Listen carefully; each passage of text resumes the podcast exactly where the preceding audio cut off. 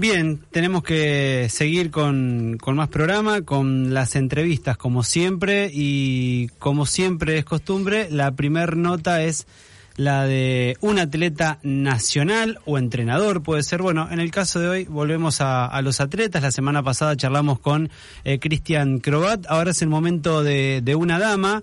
Em, ella es eh, Fedra Luna Zambrán, nació un 5 de julio del año 1995 en Monte Grande, aquí también en la provincia de Buenos Aires.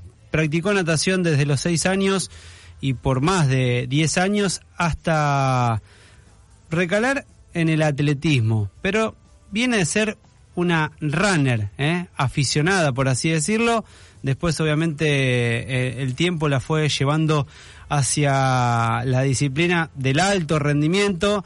Eh, a ver, entre otros logros, primer puesto en la corrida internacional de San Fernando 10K en Punta del Este, segundo puesto en la Maratón Internacional de Reyes, una carrera memorable con Florencia Borelli, primer puesto en el Maratón Nocturno de Malargüe en Mendoza en el año 2019, primer puesto 10K en Upro en San Luis en el año 2019, segundo puesto en los 5.000 metros del Grand Prix eh, de Concepción del Uruguay en el año 2019 y creo que este es el ítem más importante. Representó a la selección argentina en el Sudamericano y en el Panamericano de Lima, Perú, en el año 2019.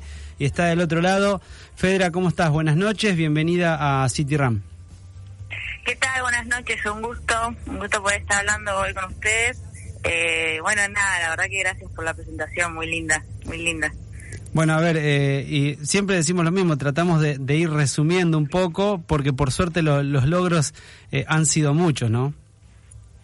Sí, por suerte, bueno, nada, la verdad que el 2020-2021 me dejó medio de, parada, pero sí, hasta hasta el 2019 tuve unos lindos unos lindos logros que, que bueno, que nada, que, que la verdad que están para, para superarlos y en algún momento será. Eh, a ver, vamos a arrancar.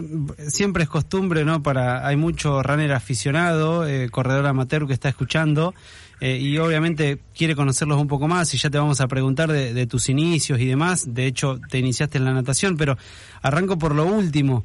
y, qué difícil, ¿no? Que, es la vida del atleta de elite, del atleta de rendimiento yo casi que lo, ejemplifico con una montaña rusa, porque o por lesiones o por rendimiento vas, estás en pico, vas bajando. Eh, ¿Y cómo te encontrás hoy en día? Uy, eh, bueno, la verdad que no tuve ni un muy buen 2020 y, y convengamos que el 2021 me dio otra cachetada en la mejilla. Eh, en este momento estoy volviendo de una de una lesión que tuve Empezó todo como en el 28, el 28 de febrero, sí, fue después de competir en Chile. Ni mm. bien crucé la línea y estaba compitiendo en los 5.000 metros en un campeonato que me habían invitado la Federación, la FEDACHI. Eh, empezó siendo como a nivel nervioso, me habían como medio diagnosticado el nervio de Baxter en el pie, pie derecho después se ramificó a una fascitis plantar sumamente aguda y eso conllevó una cascada de consecuencias que, me llevaron a dos fracturas por estrés eh, en la zona del tobillo, que fue más que nada por pisar mal, estuve pisando mal prácticamente un mes entero, y igual seguía entrenando porque mi objetivo era competir el GP, que después bueno tuve que darme baja el GP y seguir al nacional y, y bueno también me di de baja al nacional pensando de que podía rehabilitarme bien de una supuesta fascitis plantal. Eh, y bueno, y un, sí, creo que fue la primera semana de abril, me hice una resonancia porque tenía el tobillo a la miseria y me saltó que tenía dos fracturas por estrés, más todas las lesiones que ya venía teniendo, que venía arrastrando. Así que prácticamente este año está perdido, en realidad no perdido porque bueno, todo es una enseñanza, todo es un aprendizaje, pero parado prácticamente en lo que es tema de competencia. Eh, así que bueno, nada, la verdad es que hace dos semanas empecé a, trotar día por medio. Para mí es muchísimo lo que estoy haciendo ahora porque bueno, yo te digo, estuve parada más de más de dos meses. Eh, al principio estuve sin hacer natación y tampoco podía hacer bicicleta porque el tema del tobillo me dolía muchísimo, no podía caminar tampoco y de a poquito me pude ir metiendo un poquito más en la bici y ya cuando tenía un poquito más de movilidad en el tobillo pude hacer natación porque el tema de la patada me, hacía doler bastante. Mm. Eh, Así que bueno, nada, la verdad que tuve un 2021, fue un maravilloso comienzo el que tuve en cuanto a entrenamiento y rendimiento, pero bueno, nada, la verdad es que uno a veces no escucha el cuerpo a tiempo y, le quiere seguir dando y que va a aguantar y que va a aguantar y no, la verdad que no, no me aguanto. Pero bueno, acá estamos, feliz. Mm. Fedra, vos recién hacías mención ¿no? a, las diversas lesiones que, que tuviste y, y, así, y marcabas una palabra fundamental, estrés. Estrés por sobreentrenamiento, estrés por eh, que se te juntaron diversas situaciones en lo personal, eh, no sé, el estudio, lo laboral. ¿A qué se debió eh, ese estrés y obviamente no la, repercusión en esas lesiones? no, la verdad es que, a ver, yo prácticamente estuve, a ver, me despedí el 2019 con el Panamericano, que fue uno de los de los logros más lindos que tuve y y obviamente no, no era ahí donde solamente me quería quedar, obviamente se, se planteaba apuntar un poco más inclusive. Eh, después apareció el 2020 y en el 2020 la verdad es que estuve bastante parada, estuve imposibilitada en un montón en un montón de cuestiones. Acá Capital Federal estaba muy muy jodido con el con el tema del COVID en su principio, las restricciones estaban sumamente acatadas, yo no tenía tampoco posibilidad de poder en ese momento había eh, invertido todos mis recursos en, en mi preparación en Cachi en marzo de ese mismo año, del 2020. Eh, entonces, nada, me encontré en mi departamento sin una bicicleta fija, sin elementos de gimnasio, eh, sin una cinta tampoco para correr. Así que bueno, prácticamente habré estado desde marzo, creo que fue marzo 16 que se decretó acá la cuarentena, y habré estado como dos, tres meses parada pero parada solamente, bueno, nada, haciendo, subiendo y bajando escaleras, hasta que bueno, en un momento pude, pude comprarme una bici y ahí arranqué un poquito y después, bueno, gracias a Dios eh, tuve el apoyo de un gimnasio que me, que me prestó una cinta y, después también tuve otro gimnasio que, que me ayudó con los elementos de, del gimnasio, así que nada, la verdad que fue como un, un comienzo bastante raro, pero bueno, lo pude, lo pude encontrar y, y después cuando arranqué a correr, que ya se había habilitado un poco el tema del running en, en Buenos Aires, así al aire libre, lo que era con la franja y más que nada recreativo. Eh, también me, justo me lesioné del ciático, eh, así que estuve como un mes parada y nada, fue, la verdad que fue, si tengo que decir, fue un 2020 raro, malo, y, bueno, pero había arrancado bastante bien el, el 2021, de hecho, eh, uno a veces no hace espamento de lo que siente, pero la verdad que yo sentía que, iba a ser un grandioso año para mí el 2021. estuve entrenando increíble, mejor que nunca podría decirlo. Estaba la verdad que muy acompañada con un, con un lindo equipo, unos lindos amigos que, que, que me regaló Chile en ese momento que bueno, que hoy en día siguen siendo, siguen siendo parte importante para mí. Y nada, después me encontré el 28 de febrero con esto que, que ya te digo, las fracturas o las, las fracturas, mejor, mejor dicho, por estrés que estuve, fue por querer, a ver, la cabeza del deportista. Es bastante complejo, ¿no? Uno quiere salir y quiere llegar y quiere llegar a toda costa, por más que el cuerpo te está diciendo alerta y, yo quería, quería competir, quería revertir el 2020, quería mejorar el 2019, sabría que podía mejorarlo, estaba para mejorarlo, eh, pero bueno, nada, la verdad es que si te soy sincera, la culpa fue mía, tendría que haber parado cuando cuando apareció primero el nervio Baxter y después la fascitis plantal. Eh, ¿Qué se te pasaron por la cabeza, no? En esos, en esas situaciones, vos recién mencionabas mucho tiempo sin entrenamiento, sin pesa, sin bicicleta fija, sin cinta. Eh, ¿Cuántas cosas se te habrán pasado por la cabeza, no? Durante ese periodo de tiempo. Para alguien que, que encima vive de eso. Sin dudas. Sí, la verdad es que fue fue sumamente difícil. Primero porque, bueno, Capital Federal, creo que el 90% de las personas que viven acá viven en departamento. Hmm.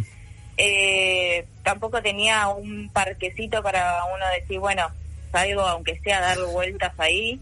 eh, no, no tenía la posibilidad y me costó mucho como, porque a veces el tema uno lo entiende, pero el tema es aceptarlo también, aceptarlo, asumirlo y, y ponerlo en práctica. Yo entendía que la, la cuestión era como externa a mí. Hay cosas que uno no puede controlar, hay otras cosas que sí. En esa situación yo no podía controlarlo porque, eh, nada, no, no lograba nada haciendo reproches y, y, y poniéndome negativa en, en mi casa porque más allá de eso no era la única que lo estaba viviendo, sino que éramos bastante los que se lo estaban viviendo. Más allá de eso, lo que a uno le pasa es que en las redes miraba que había algunas provincias que se habilitaba, en otros, en otros no, había otros que tenían mayores posibilidades en cuanto a tener una cinta y en otro no, y aparecía ese sentimiento medio raro y feo que es la envidia, eh, de decir, pucha, yo quiero estar como él, o yo quiero estar como ella, yo quiero hacer eso, y, y me encontraba en mi departamento con mi mamá, eh, que, que, bueno, no ¿viste? Te, te, genera como un montón de, de sensaciones negativas y, y, parece que el tiempo pasa y que y que lo ves tan lejano a, a volver. Eh, pero bueno, no, la verdad es que no me costó mucho, ya te digo, salir de, de esa situación negativa de, de pensamientos, ¿no? no uh -huh. Obviamente eh, soy un ser humano y, y tengo tenía y tuve esos altibajos como le puede pasar a cualquiera. A veces uno lo pone muy utópico al tema del, del deportista de alto rendimiento, que siempre tiene que estar motivado y al 100%, y la verdad que no, somos tan ser humanos como, como las demás personas, tanto las que hacen como hobby y recreativo la actividad, ¿no? Y, y me encontraba que de repente estaba días sin hacer nada y otros días me comía el, el mundo haciendo triple turno, ¿no? Y al otro día caía de vuelta pero bueno, nada, la verdad es que fue un, un sub y baja de, de emociones.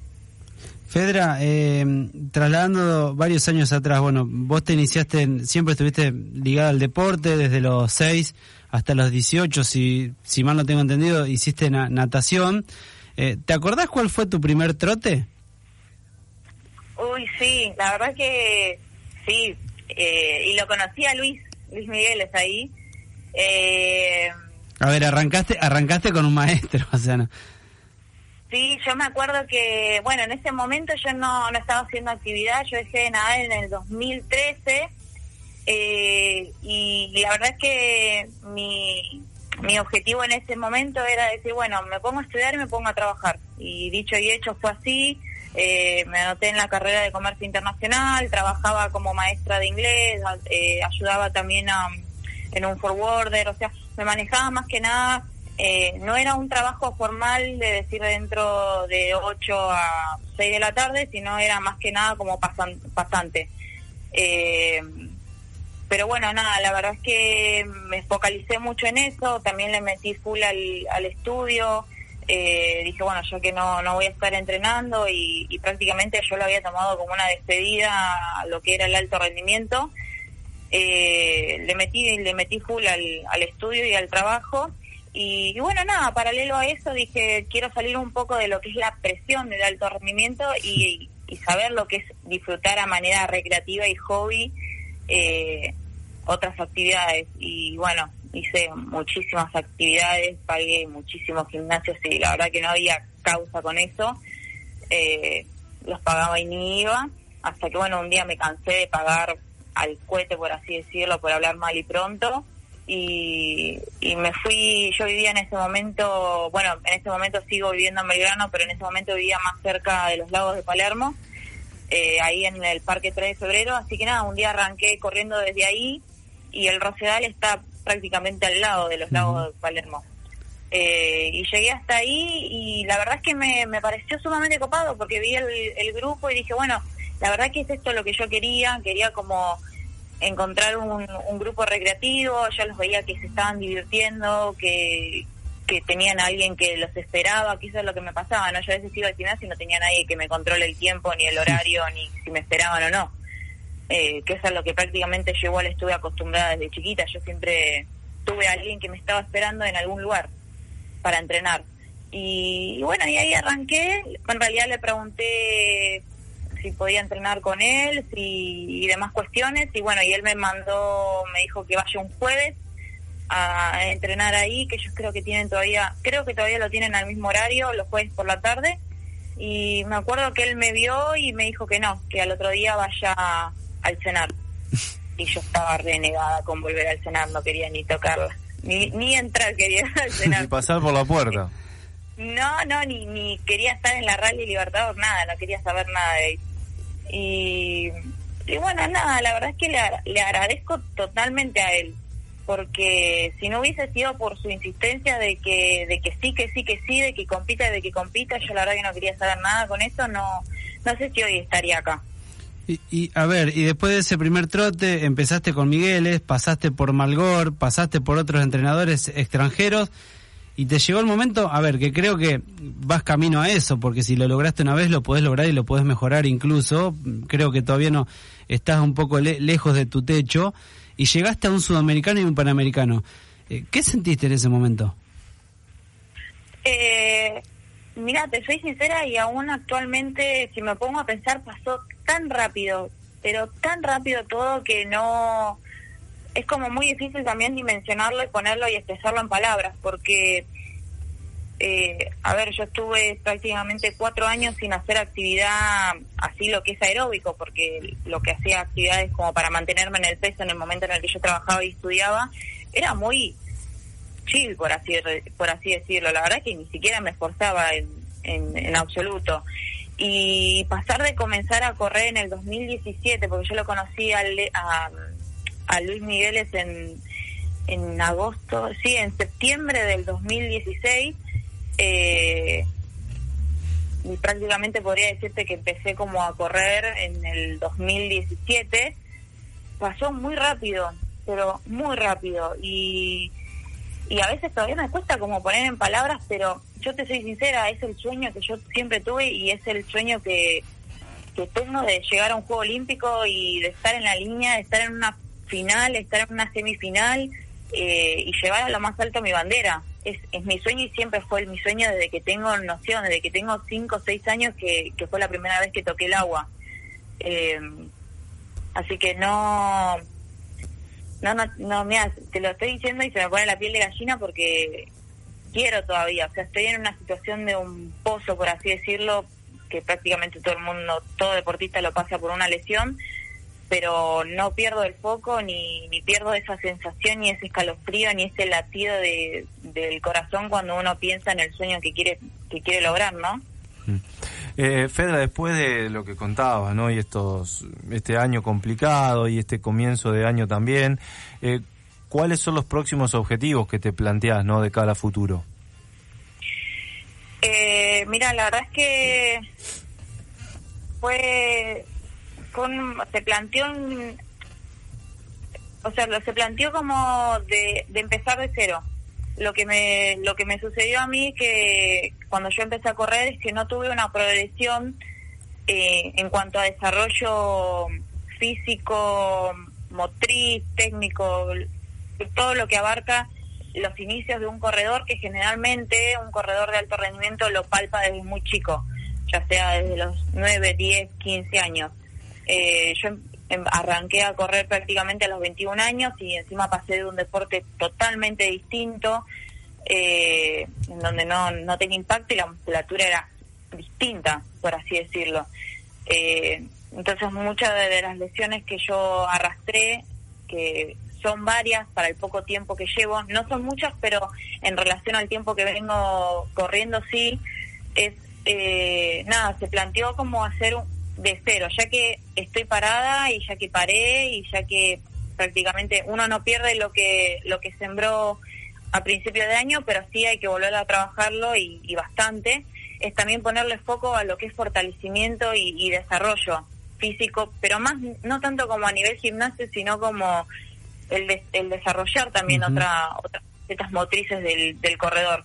Y bueno, y en mi caso sería todo lo que es tobillo y, y pie que, que, bueno que nunca lo nunca lo desarrollé porque no tuve tiempo porque también como te digo pasaron tantas cosas tan rápido que uno viste a veces pierde el foco de lo más básico que en este caso era el desarrollo y se apuntaba directamente a bueno vamos por la marca del sudamericano. Bueno listo clasificaste al sudamericano ahora vamos para la marca del panamericano.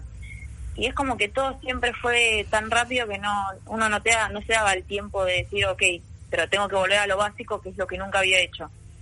Eh, entonces, nada, los objetivos de, de ahora, por lo menos a corto plazo, te digo de acá a fin de año, es, eh, o por lo menos de acá a la mitad de año, es recuperarme, ya te digo, estoy volviendo muy a poco, y, y volver a lo básico del corredor, eh, fortalecimiento técnica, eh, ser progresiva con las, las intensidades, con las cargas, eh, y bueno, y ya después se verá, la verdad es que, ya digo, dos fracturas o dos fracturas por estrés son, es un tema, no, no es una lesión tan, tan sencilla y te lleva tiempo, te lleva paciencia y, y la verdad que aprendes a, en ese tiempo aprendes como a valorar y a respetar tu cuerpo más que nunca, ¿no? Fedra, gracias por, por estos minutos. Eh, ojalá te, recuperes pronto. Eh, dejate un lindo mensaje, sobre todo para, para, el, para el runner recreativo, el amateur, que hay que aprender a escuchar al cuerpo, hay que saber parar en el momento indicado y sobre todo eh, fortalecerse. Así que muchísimas gracias, lo mejor para tu recuperación y bueno, sin lugar a dudas que los tiempos van a volver a aparecer y, mejor aún. No, gracias a ustedes por el, por el tiempo y bueno, por la linda charla. Eh, y sí, ya se, ya se volverá, ya los tiempos mejorarán y, ya siempre digo que las cosas siempre a la larga o a la corta se acomodan como tienen que ser.